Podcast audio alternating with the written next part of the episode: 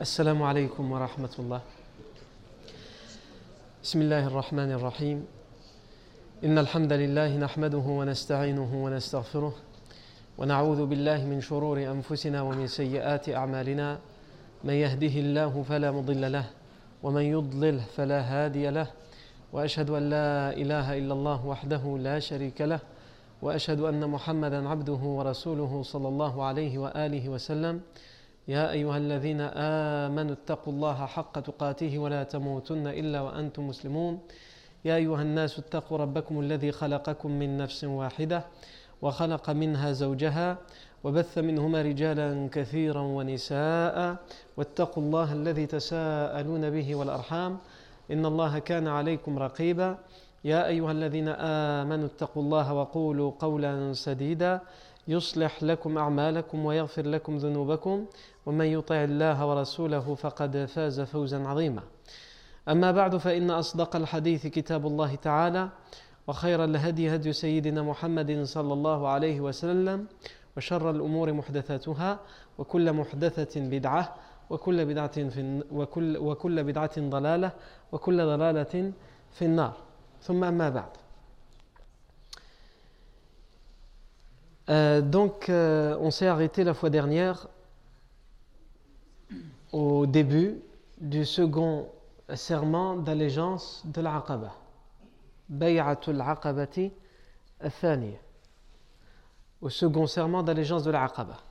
On a expliqué que euh, les, compagnons de Médine ont envoyé une délégation de plus de 70 musulmans dans la délégation des polythéistes. Hein, parce qu'ils ont un rendez-vous secret avec le prophète Mohammed pour lui prêter serment d'allégeance et surtout pour lui demander, lui proposer, lui demander de venir chez eux à Médine afin qu'il puisse remplir son rôle de prophète en sécurité et en sérénité, puisqu'à la Mecque c'était compliqué. On a expliqué que pour le second serment d'allégeance de l'Aqaba, on utilise euh, les versions qu'on utilise, c'est euh, des versions dans, les, dans, dans, lesquelles, dans toutes les chaînes de transmission, il y a Ibn Ishaq. On, on va pas revenir sur ça, on en a assez parlé longuement. Ibn Ishaq était accusé de tadlis. Dans Ilm al-Hadith, le tadlis euh, peut rendre faible la chaîne de narration, sauf dans les cas où le modèle lit en question, donc Ibn Ishaq ici, où le modèle lit en question euh, dit clairement de qui il l'a entendu, le récit, et donc on peut faire l'enquête, puisqu'on sait vraiment de qui il l'a entendu. Et ici c'est le cas, et donc ces, versions ont été jugées pour la plupart bonnes et acceptables, euh, ces versions qui nous racontent les détails du, second serment d'allégeance de l'Aqaba. On a parlé également du, du, compagnon qui a vécu cet événement et qui nous a rapporté cet événement, c'est Ka'b ibn Malik, euh, anhu, qui est un des premiers convertis à Médine, il va se convertir dès la première année après le serment d'allégeance, après le premier serment d'allégeance de va se convertir et euh, il nous rapporte euh, tous ces éléments-là. On a parlé également de Al-Bara ibn Ma'rour. Al-Bara ibn Ma'rour, qui est un chef parmi les siens à Médine et qui va décider pendant le voyage de changer de direction de prière et de prier vers la Mecque. Et ensuite, il demandera au prophète sallam et le prophète sallam lui dira qu'il était euh, trop tôt pour changer de direction de prière, hein, si on veut résumer ce que le professeur Sam dit. Et donc il va revenir sur la, direction, euh, la première direction, avant que plus tard, et ça on en reparlera inshallah, Allah Azzawajal révèle que, la direction de la prière sera à ce moment-là Mecca. Donc Ka'b ibn Malik nous raconte ce second serment d'allégeance, le serment d'allégeance de l'Aqaba, le second serment d'allégeance de l'Aqaba. Nous sommes la 13e année après la révélation toutes les tribus arabes ont envoyé des délégations pour le pèlerinage, en l'occurrence ici le pèlerinage polythéiste. C'est la période pendant laquelle les Quraysh, et en particulier les notables de la tribu Quraysh, montrent avec fierté et orgueil leur puissance, leur générosité, puisqu'ils se partagent tous les honneurs du pèlerinage entre ceux qui distribuent, comme par exemple la famille du professeur sallam, les Bani Hashim s'occupent de Zamzam, euh, d'autres s'occupent de, nourrir les pèlerins, d'autres s'occupent de la Kaaba, etc. etc. Et donc, euh, les Quraysh font très attention à leur image. Ils font très attention à leur image. Et pour eux, à cette période-là, comme dans toutes les périodes de pèlerinage, chaque année, ce, qui peut le plus altérer leur image, c'est le prophète Mohammed Parce qu'il appelle, pour eux, il appelle à une nouvelle religion. Il appelle à l'hérésie, ils appellent ça de l'hérésie. Il appelle à la rébellion.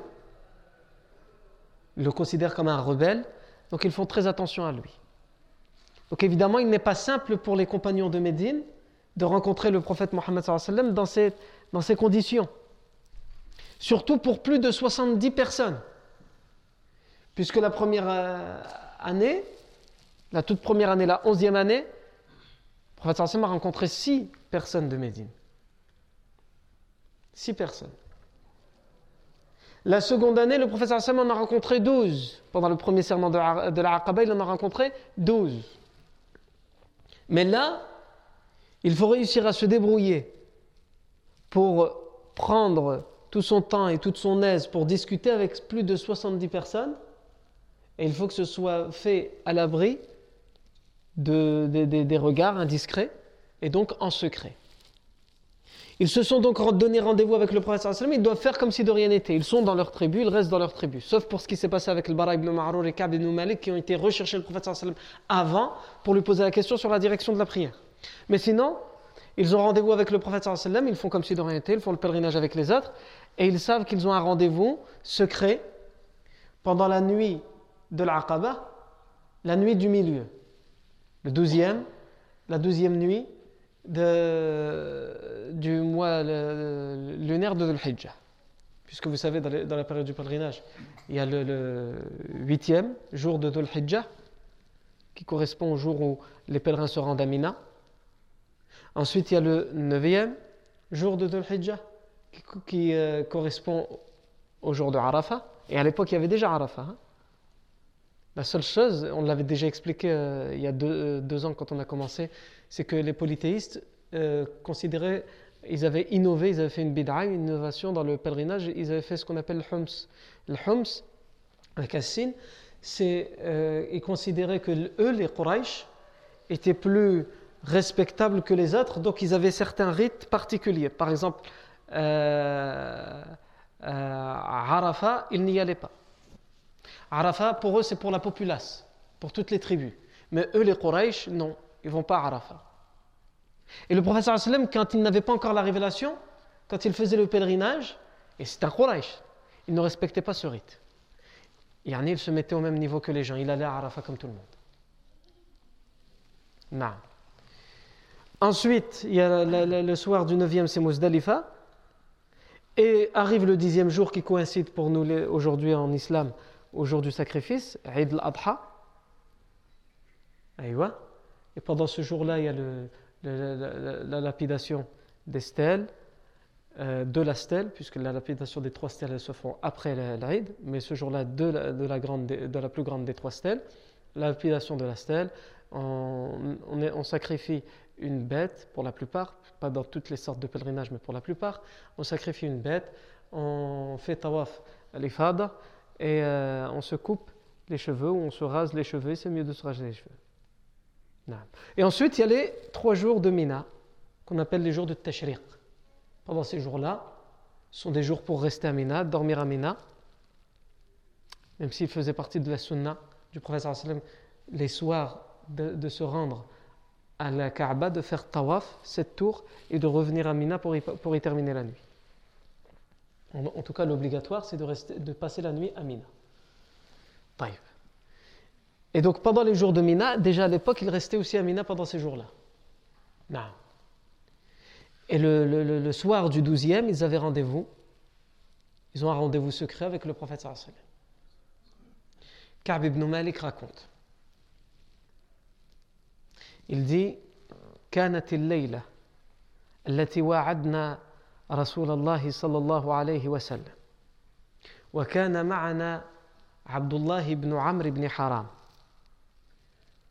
فأخذناه معنا وهو سيد من ساداتنا وشريف من أشرافنا وكنا نكتم على قومنا من المشركين أمرنا فكلمناه وقلنا له يا أبا جابر إنك سيد من ساداتنا وشريف من أشرافنا.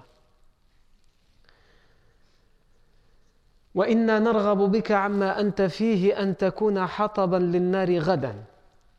فدعوناه إلى الإسلام وأخبرناه بميعاد رسول الله صلى الله عليه وسلم إيانا العقبة فأسلم وشهد العقبة وكان نقيبا Dans cette version, Ka'b ibn Malik raconte, il nous dit كانت الليلة التي وعدنا رسول الله صلى الله عليه وسلم Et la nuit du rendez-vous avec le prophète sallam est arrivée. C'était la nuit du rendez-vous secret avec le prophète sallam. Elle était enfin arrivée, puisqu'ils attendent ça avec impatience, avec hâte, pour enfin voir qui est le prophète sallam, puisqu'ils le connaissent de nom, mais ils ne l'ont pas encore vu, pour se présenter à lui. Cette nuit est enfin arrivée. Et il précise وكان معنا Abdullah ibn Amr ibn Haram. Et il y avait avec nous un homme médinois qui s'appelle Abdullah ibn Amr ibn Haram. Abdullah, fils de Amr, fils de Haram. Et il faisait partie des plus, des, plus, des plus, grands leaders parmi nos leaders. Et des notables parmi nos notables. Des élites. Il faisait partie des élites de Médine. Nous l'avons pris avec nous alors qu'il était polythéiste. Nous l'avons pris avec nous. Alors que, alors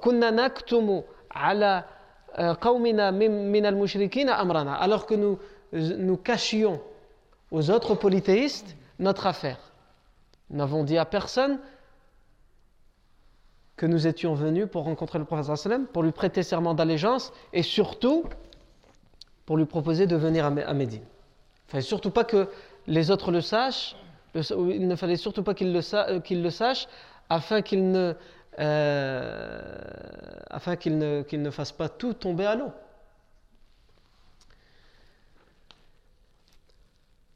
Donc ils disent, mais ça leur tenait à cœur de prendre Abdullah ibn Amr ibn Haram. Pour, le, pour eux, c'était important parce que c'est un des plus grands chefs, un des plus grands respectés de Médine. Il fallait absolument qu'il soit musulman. Donc ils ont dit, nous lui avons parlé.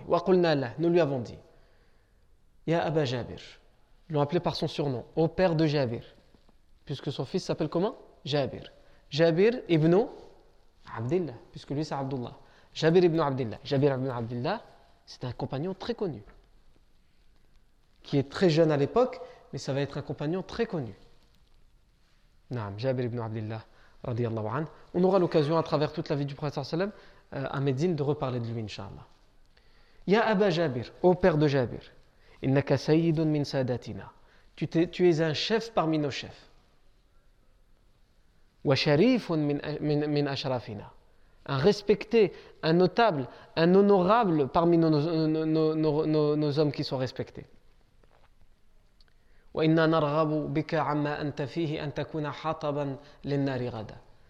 nous te prions, nous te prions de te défaire de ce dans quoi tu es, afin que tu ne sois pas demain le combustible, le bois du feu le jour du jugement dernier, le bois de l'enfer, afin que tu ne sois pas le combustible de l'enfer. Eh bien non, les musulmans, hein, ils ont entendu le verset où Allah Azza wa dit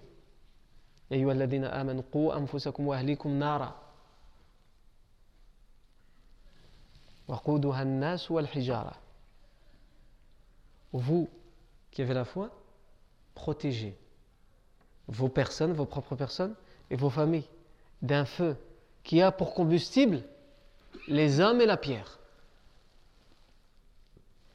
S'il y a un feu qui s'allume ici, tu prends un rocher, tu mets dessus, ça va éteindre le feu.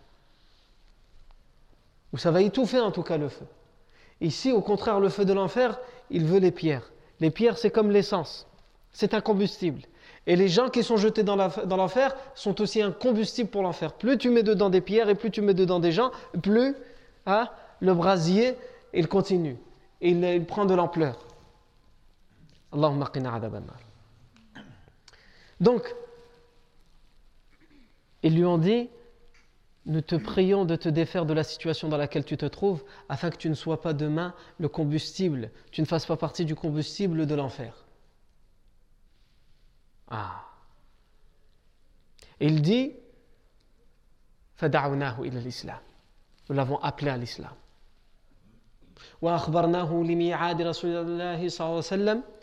Et nous lui avons informé du rendez-vous secret que nous avons à l'Aqaba, cet endroit de l'Aqaba, avec le prophète Mohammed cette nuit-là. Il s'est converti. Et il a assisté avec nous au serment d'allégeance, il a prêté serment d'allégeance. Et il, est, il, est, il fut un des doyens, un des chefs. On va y revenir, Inch'Allah. Mais comme il y a 70 et quelques personnes, le professeur sallam a besoin de représentants. C'est ce qu'on va appeler un nuqaba, les doyens, les leaders.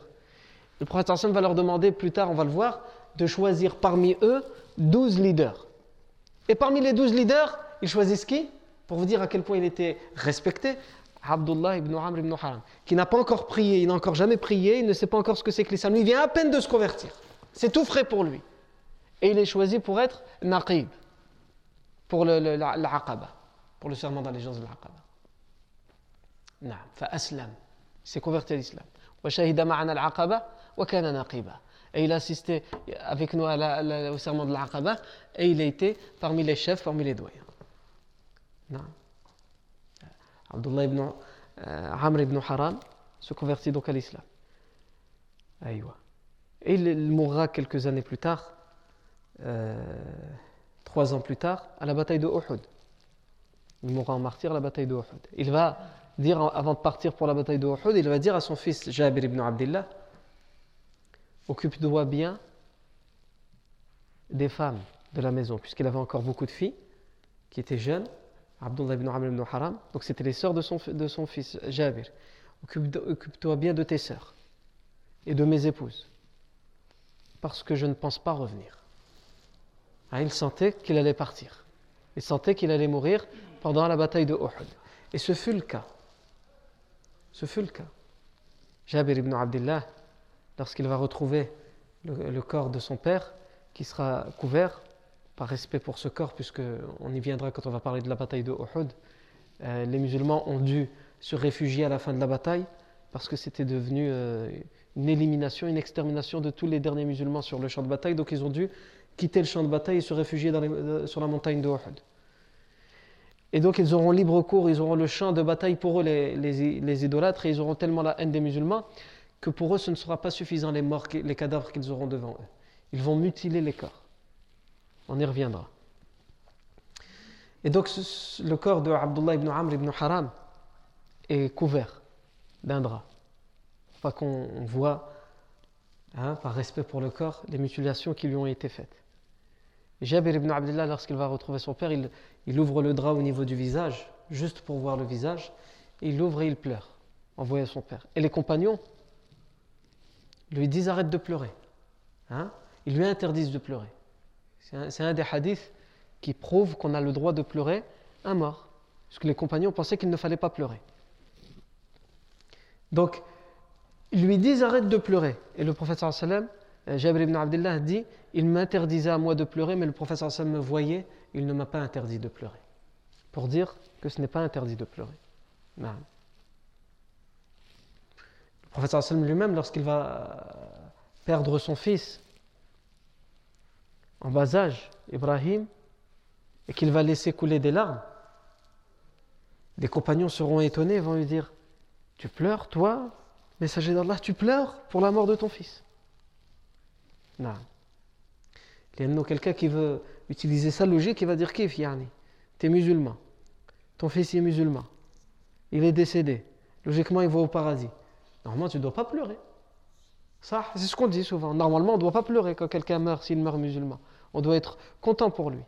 Allah nous a fait comme ça. Quand on quitte quelqu'un, ou quand quelqu'un nous quitte, quelqu'un qu'on chérit, quelqu'un qu'on aime, quelqu'un qu'on apprécie, on est triste. Et plus on est triste, plus on pleure. Sans la mort. Ça arrive à, beaucoup de personnes de pleurer quand ils quittent des personnes après un voyage. il rencontre quelqu'un ou il va rendre visite à quelqu'un qui habite très loin, et quand il le quitte, et qu'il sait que pendant longtemps il ne pourra plus le voir, et peut-être même qu'il ne pourra plus jamais le voir si la mort arrive, ça lui fait mal de quitter cette personne. Alors que ce n'est pas la mort qui les, fait, qui les sépare, c'est le temps et l'espace qui va les séparer. ça le pousse à pleurer. Pourquoi? Parce que c'est humain, c'est comme ça. On pleure les personnes à qui, pour qui on est attaché. Non. C'est humain. Après, il faut bien utiliser ses larmes. Parce qu'il y en a qui vont pleurer, mais ils vont pleurer pour euh, Marion ou Manon parce qu'elle a décidé de les quitter. Là, c'est autre chose. Non. Donc, euh, euh, Jabir ibn Abdullah va regarder son père et il pleure. Et il dit Et les compagnons m'interdisaient de pleurer, mais le professeur ne m'interdisait pas de pleurer. Et il rajoute Et ma tante, ma tante est venue la sœur de Abdullah ibn Amr ibn Haram. Et lorsqu'elle a vu mon père, donc son frère, elle s'est mise à pleurer. le professeur sallam s'est adressé à ma tante en lui disant Ibkihi awla tabki. فما زالت فما زالت الملائكة تظلله بأجنحتها حتى رفعتموه. Pleure-le. Elle dit, il dit, le professeur Sallam à sa tante, pleure-le ou ne le pleure pas, peu importe les anges continuent à le couvrir de son ombre jusqu'à ce que vous le preniez le corps pour l'enterrer. Les anges sont là et le couvrent parce que pour eux c'est un honneur d'accueillir l'âme de Abdullah ibn Amr ibn Haram. Là, on est, parti loin, on est parti à la bataille de mais de toute façon, on aura l'occasion de reparler de tout ça en détail, de tous ceux qui vont tomber pendant la bataille de lorsqu'on en reparlera. C'était pour donner une idée de qui est cet homme et qui va devenir cet homme, Abdullah ibn euh, Amr ibn Haram, qui se convertit à la nuit de l'Aqaba et qui tout de suite va non seulement assister au serment d'allégeance de l'Aqaba, et il va même être choisi pour représenter les Médinois des gens qui sont beaucoup plus anciens que lui dans l'islam, parce que lui, il a quelques minutes dans l'islam, les autres, ils ont des années. Ou des mois plutôt. Non. Taïb. Donc Ka'b ibn Malik nous raconte cette fameuse nuit. Comment ça s'est passé Il dit فبتنا تلك الليلة فبتنا تلك الليلة مع قومنا في رحالنا حتى إذا مضى ثلث الليل خرجنا لميعاد رسول الله صلى الله عليه وسلم Nous avons passé cette nuit-là, la nuit du rendez-vous, nous l'avons passée dans nos tentes, dans notre campement, avec notre peuple. Et nous avons attendu le moment propice, c'est-à-dire ce qui avait été conclu, c'est-à-dire le troisième tiers de la nuit. Il y en a le début de la nuit, il y en a, ils sont, ils sont il y en a, ils dorment, mais ils viennent à peine de dormir. Donc s'ils sortent à ce moment-là, ils vont être remarqués, ils vont les réveiller. Et d'autres qui ne dorment pas encore. Deuxième tiers de la nuit, la plupart dorment. Il y en a qui font un peu la euh, nuit blanche, mais la plupart dorment. Et là, le troisième tiers de la nuit, khlas. Les gens, ils dorment et ils sont dans leur sommeil profond. Ils peuvent se permettre de sortir à ce moment-là du campement pour aller au rendez-vous à l'Aqaba. Qu'il dit, nous sommes sortis cette nuit-là. Au troisième tiers de la nuit.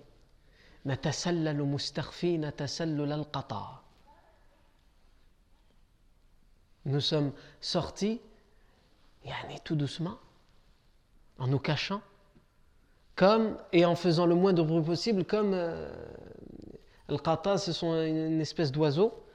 J'ai oublié le mot en français. Ce pas des oiseaux qui sont euh, courants par ici.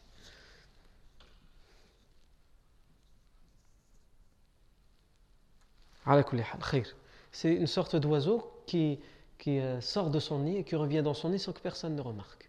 Un, oiseau, quand il part de son nid, tu l'entends euh, avec ses ailes, etc., le battement des ailes. Mais cet oiseau-là, il a une particularité de ne pas être entendu. Faut juste, si tu le vois, tu le vois, sinon tu ne vas pas l'entendre. Il part sans faire de bruit, il revient sans faire de bruit. Et il, il dit, Ka'b ibn Malik, nous sommes sortis comme cet oiseau-là, sans faire de bruit. 70 et quelques personnes. Le plus discrètement possible. Il ne faut surtout pas que il le sache.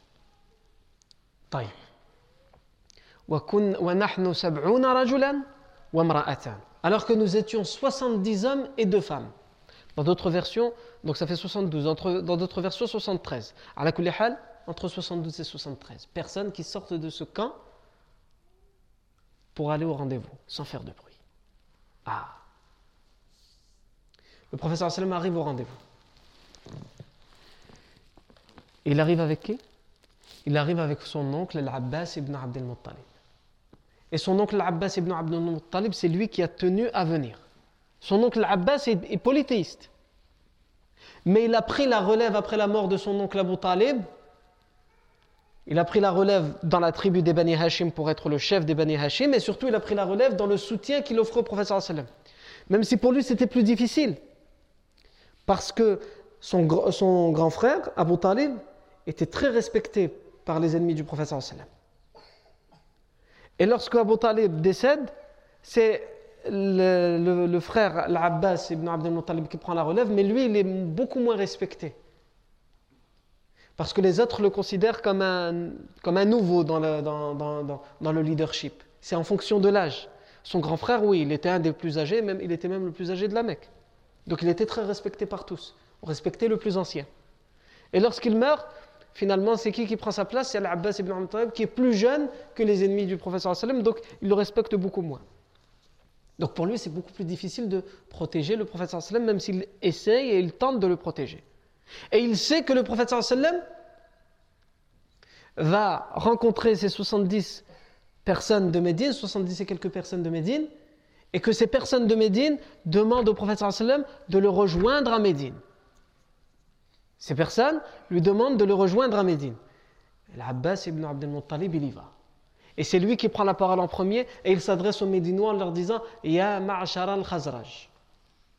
Ô vous, les Khazraj. On a déjà dit que les, les Médinois, c'est deux tribus principales les Khazraj et les Haus. Et il se trouve que dans les 70 et quelques, il n'y a pas que des Khazraj, il y a aussi des Haus. Et pourtant, Abbas ibn Abdel Muttalib, il s'adresse à eux en disant Ô vous les Khazraj. Il ne dit pas Ô vous les Khazraj et les Haus. Il dit que Ô vous les Khazraj. Pourquoi?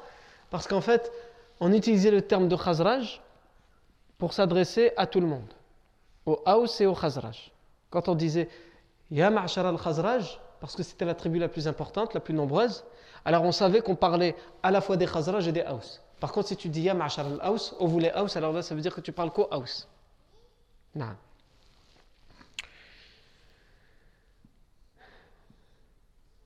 طيب إذن eux, il leur dit Ya ma'ashar al-Khazraj, inna Muhammadan minna haythu qad alimtum.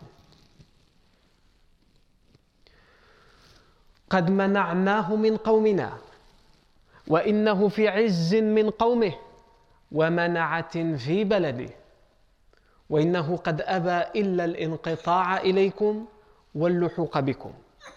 فإن كنتم ترون أنكم وافون له بما دعوتموه إليه ومانعوه ممن خالفه فأنتم وما تحملتم من ذلك.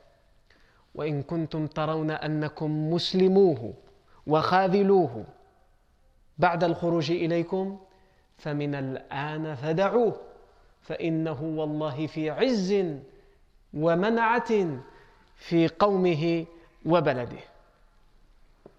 Abbas ibn Abdul Muttalib, il ne mâche pas ses mots. Il est venu mettre en garde les Médinois. Il ne veut aucune entourloupe pour son neveu alors qu'il est polythéiste. Il leur dit quoi? Oh vous les Khazraj, vous savez qui est Muhammad pour nous?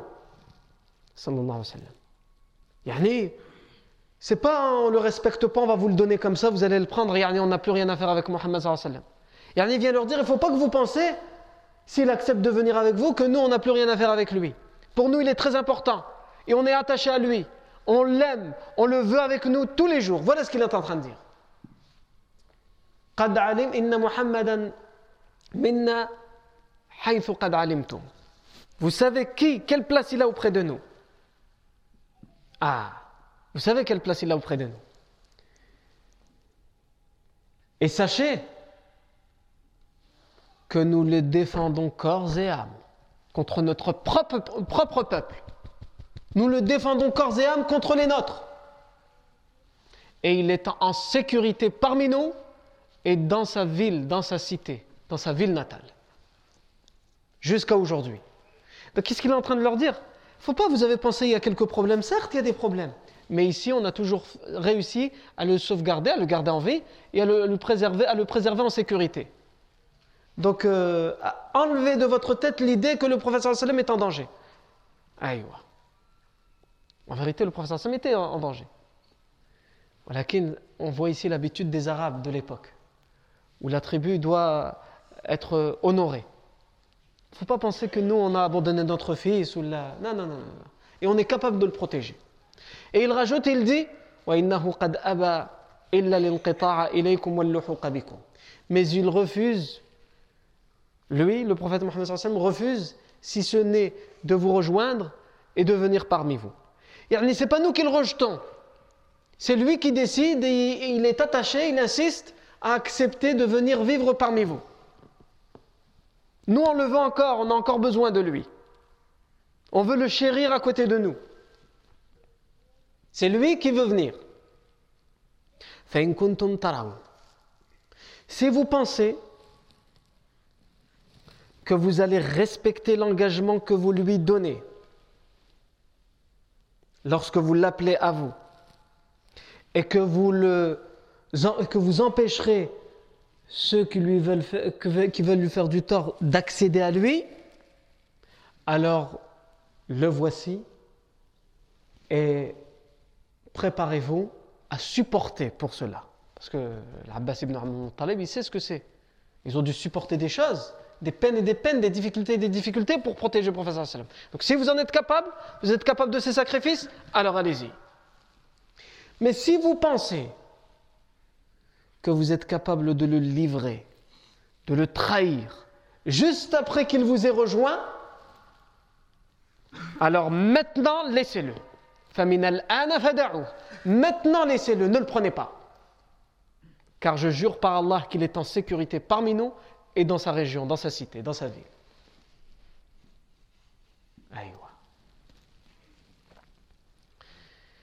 Ici, les Khazraj viennent de recevoir un missile. Les Khazraj et les Haus, les compagnons de Médine, viennent de recevoir un missile. Yani ils viennent de recevoir une mise en garde, un avertissement. Attention, et c'est pas un musulman qui le dit. C'est un chef polythéiste, l'oncle du prophète sallam, qui leur dit. Ce c'est pas une affaire, euh, une, moindre affaire ce que dans quoi vous vous engagez là. Cet engagement que vous vous apprêtez à donner, c'est quelque chose qui va, qui va vous demander beaucoup de sacrifices. Et ici, quelqu'un parmi les Médinois, qui s'appelle lui aussi l'Abbas, mais cette fois c'est l'Abbas ibn Ubada ibn Nadla. Si vous vous rappelez de ce nom, c'est un des douze premiers dans le premier serment de l'Aqaba. Il a donné son serment d'allégeance. L'année d'avant, il était là, il a donné son serment d'allégeance au professeur. Donc c'est un des anciens convertis de Médine. Il va sortir du lot et lui aussi, il va prendre la parole pour s'adresser à qui? Pour s'adresser au Khazraj, pour s'adresser aux Médinois. Et il va leur dire Ya ma'ashar al-Khazraj. Lui, L'Abbas ibn Ubada ibn Nadla, il est d'accord avec l'Abbas ibn Muttalib. Parce qu'il s'est converti depuis longtemps. Il sait ce qui se passe. Il sait qui est le professeur sallam. Il sait quel danger à quel danger ils devront faire face s'ils s'engagent à protéger le professeur sallam. Et donc il veut expliquer. Pourquoi Peut-être parce qu'il pense que l'Abbas ibn Abd Muttalib, il n'a pas encore été assez dans les détails. Et donc il va donner des détails, il va dire Ya ma'ashara al-Khazraj. أتدرون على ما تبايعون هذا الرجل Vous les Khazaraj, savez-vous pourquoi et pour, pour quelle chose vous vous apprêtez à prêter serment d'allégeance à cet homme en montrant le prophète Mohammed Est-ce que vous savez ce que vous vous, vous apprêtez à faire إنكم تبايعونه على حرب الأسود والأحمر من الناس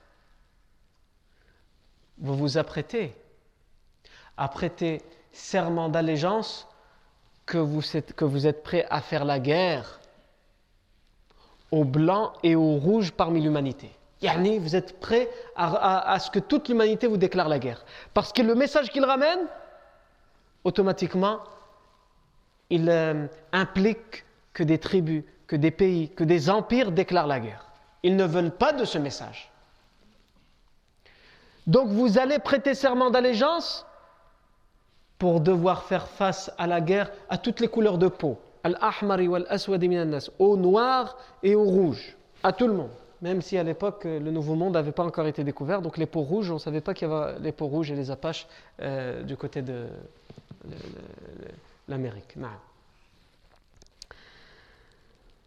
kuntum Lui aussi va leur dire si vous pensez أنكم إذا نهكت أموالكم مصيبة وأشرافكم قتلى أسلمتموه فدعوه فدعوه فإنه والله خزي الدنيا والآخرة إن فعلتم Alors si vous pensez que lorsque on va piller vos richesses, vous êtes riche, vous avez de quoi vivre, si vous pensez qu'après avoir, après qu'on vous ait pillé vos richesses et qu'on va vous réduire à l'état de misère et de pauvreté, parce que c'est ce qui vous arrivera en prêtant serment d'allégeance, c'est ce que vous risquez, c'est le risque que vous, prenez en prêtant serment d'allégeance. Si vous pensez que ça va arriver, eh bien, et si vous, si vous pensez que vous allez, lorsque vous allez être pillé de vos richesses, et lorsque les plus braves et les plus nobles d'entre vous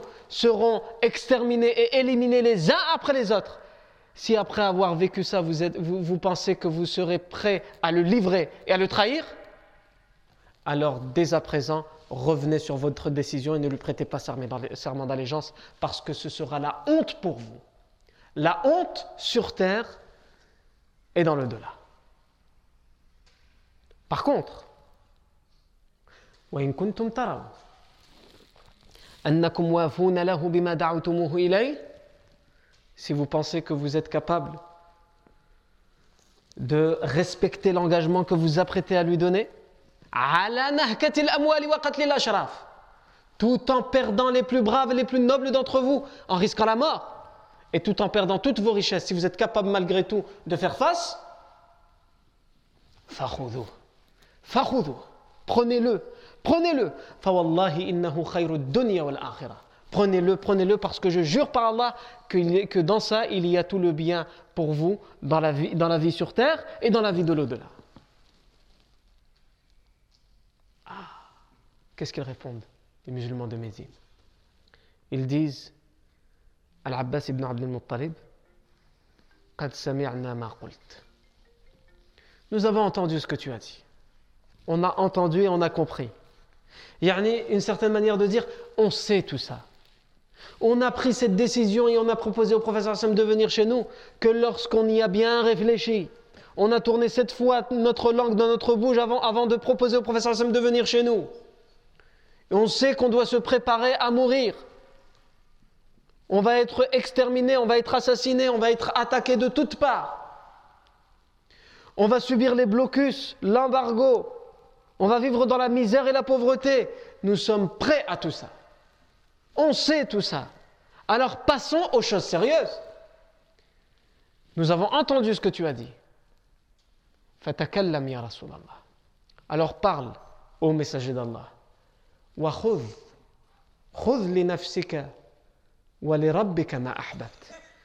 Nous t'avons entendu l'Abbas, alors maintenant parle-toi, messager d'Allah, et prends ce que tu veux de nous. Dans le serment d'allégeance que tu vas nous faire, demande-nous de nous engager dans ce que tu veux, pour toi et pour Allah. Prends ce que tu veux, nous le donnons. Non.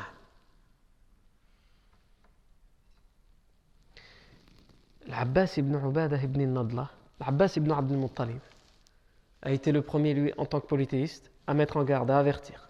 Ensuite, le compagnon, l'Abbas ibn Ubadah ibn Nadla. L'Abbas ibn Ubadah ibn Nadla, comme on l'a dit, il s'est converti une année avant. Il a prêté serment d'allégeance au premier serment d'allégeance de l'Aqaba. Euh, L'Abbas ibn Ubadah ibn Nadla va aussi faire partie de ceux qui, vont mourir à, la bataille de Uhud. Aïwa. Ces gens-là, Abdullah ibn Amr ibn Haram, Abdullah ibn Amr ibn Haram, il se convertit cette nuit-là et il se donne corps et âme pour l'islam. L'Abbas ibn Ubada ibn Nadla était converti un an plus tôt, mais il a compris de quoi il s'agit et il dit on doit être prêt à mourir, nous d'abord les plus, les, plus, les plus nobles, les, élites, et après les autres. Et c'est justement des gens qui vont être les premiers à tomber dans la, dans la bataille de Uhud, comme on le verra. Les compagnons, les compagnons de Médine vont être ceux qui vont protéger de leur corps le prophète de toutes les flèches. On le verra quand on parlera de la bataille de Uhud, parce que le prophète sera pris en étau par deux groupes d'idolâtres dans la bataille de Uhud, et que pour les idolâtres, c'est bon, il est là, on l'a pris en étau. Il suffit de balancer tout ce qu'on a. Allez-y, balancez tout. Il balance les, les, épées, les flèches, les lances. Quand il n'y a plus rien, s'il y a un casque pointu, il, balance. Il balance les boucliers, il balance tout. Pourquoi? Il faut vous imaginer des dizaines qui sont autour et qui balancent tout parce qu'ils savent que là, il y a un groupe de compagnons de Médine qui, qui ont fait un bouclier humain pour protéger le professeur sallam et ils savent que parmi eux, à l'intérieur de ce bouclier humain, il y a le professeur. Ils vont tout balancer. Si à l'époque il y avait les bons mais qu'ils auraient balancé, ils auraient tout balancé. Il faut laisser aucune chance au prophète Mohammed Et Allah a voulu qu'il s'en sorte. La plupart des compagnons de Médine vont tomber les uns après les autres. Ah. Et ils vont donner leur corps. Leur corps. Donc quand ils donnent, leur engagement la nuit de l'Aqaba, ils savent pourquoi ils donnent leur engagement. Et ils vont respecter cet engagement jusqu'au bout. Parmi eux, il y en a un qui va donner, qui va donner son torse lorsqu'il va perdre toutes ses armes et que les flèches, les lances continuent à arriver. Il donne son corps pour recevoir les flèches à la place du professeur sallam. Le professeur sallam est protégé, mais il ne voit pas ce qui se passe. À un moment, il veut lever la tête pour savoir où est-ce qu'on en est. Et ce compagnon lui dit Baisse-toi au messager d'Allah avec tout le respect que je te dois. Baisse-toi. Ma poitrine avant la tienne. Ma poitrine avant la tienne. Non. Donc lorsqu'il prête serment d'allégeance, ses compagnons, radiallahu anhum, ils savent dans quoi ils s'engagent. Le professeur Sam, jamais il ne va oublier. Jamais il ne va oublier l'engagement qui, lui est donné par les compagnons de Médine, un moment aussi délicat, aussi difficile, à un tel point que lorsqu'il va enfin, des années plus tard, libérer la ville de la Mecque, c'est sa ville natale, une ville qu'il aime. C'est la ville de la Mecque, elle est dans le cœur du prophète c'est sa ville natale. Il y a vécu pendant 53 ans. Il, est parti de la, il va partir de la ville de la Mecque vers Médine parce qu'il n'a pas le choix. Donc lorsqu'il libère la ville, la première chose à laquelle il doit passer, c'est enfin je retrouve ma ville natale et je vais pouvoir y terminer mes jours. Parce que c'est la ville qu'il aime, la ville qu'il chérit. Le professeur sallam va refuser de revenir vivre à la Mecque. Alors qu'il le veut au fond de lui. Pourquoi? Par respect pour les Médinois et pour leur sacrifice. C'est-à-dire, je, vais, je retourne à, Médine. D'ailleurs, les Médinois vont avoir peur. Est-ce que maintenant c'est tout Tu vas revenir ici? Le professeur sallam va dire non. Avec vous. C'est vous qui m'avez offert le refuge lorsque j'en avais besoin, c'est avec vous que je resterai, à Médine. Le professeur Sam n'oublie pas, le professeur Sam est reconnaissant. Donc on voit ici que ces gens-là qui prêtent serment d'allégeance, Abdullah ibn Amr ibn Haram, il va mourir à Uhud. L'Abbas ibn Ubada ibn Nadla qui leur dit attention, vous devez vous préparer à subir la guerre de toute l'humanité. Des noirs, des blancs, des rouges, de tout le monde lui aussi il va tomber à la bataille de Uhud. Donc ils savent de quoi ils parlent. C'est comme s'ils pressentent ce qu'il va arriver. Mais ils sont prêts à tout ça. Non. Le prophète alayhi wassalam, va leur dire ala. Je vous demande l'allégeance pour ala sam'i wa ta'a fi nashati wal kasal pour que vous m'obéissiez, que vous m'écoutiez, que vous m'obéissiez, que vous m'écoutiez, que vous m'obéissiez, que vous soyez en, en, bonne période ou en mauvaise période. Hein? Quelquefois on a envie d'obéir, on est content de le faire, quelquefois on n'a pas envie. Le professeur Sam dit si vous vous engagez aujourd'hui, c'est pour m'obéir en tant que prophète, je suis prophète. Donc que ça vous plaise ou pas les ordres, il faudra obéir.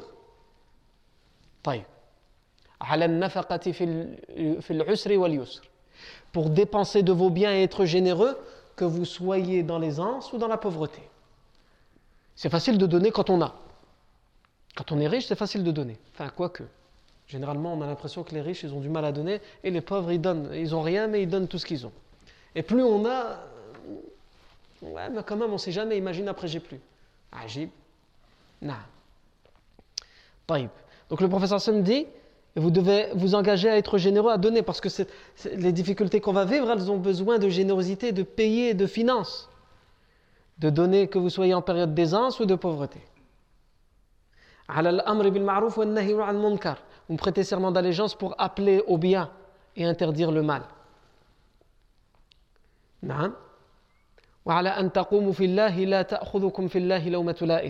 Et que vous vous leviez pour Allah, que vous fassiez vos efforts pour Allah et que vous ne craigniez personne en dehors d'Allah.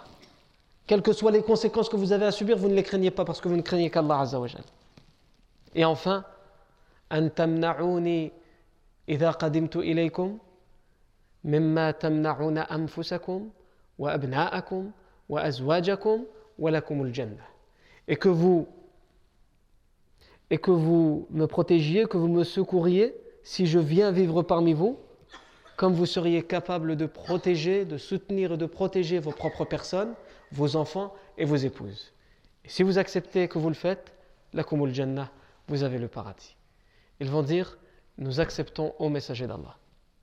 Nous acceptons. Mais comment ils vont accepter? Et qui va représenter? Parce que le professeur Sam va leur dire sortez parmi vous 12. 12. Sortez-moi 12 doyens, 12 leaders. Qui, vont être, qui va être choisi et pourquoi ils vont être choisis? Ça, Inch'Allah, c'est ce que nous verrons la fois prochaine. Bidnillahi tabaraka wa ta'ala. Barakallahu fikum pour votre attention. Subhanakallahu wa bihamdik. Ashhadu an la ilaha illa ant. Nastaghfiruka wa natubu ilayk.